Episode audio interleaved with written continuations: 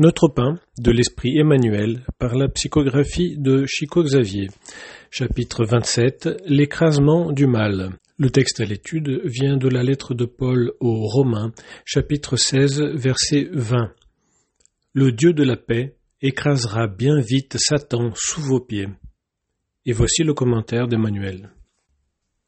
La lutte sans trêve entre le bien et le mal est de partout observable sur la planète.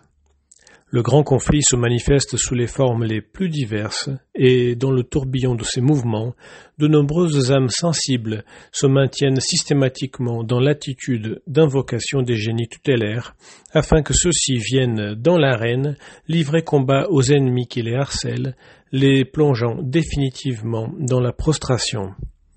Solliciter de l'aide ou recourir à la loi de la coopération représente un acte louable de l'esprit qui identifie sa propre faiblesse. Mais insister pour que d'autres viennent prendre notre place dans l'effort qui nous appartient de fournir démontre une mauvaise posture, posture susceptible d'accentuer nos besoins. Représentant le pouvoir du mal dans la vie humaine, Satan sera écrasé par Dieu. Cela dit, Paul de Tarse définit avec suffisamment de clarté le lieu de la victoire divine, le triomphe divin, s'observera sous les pieds de l'homme.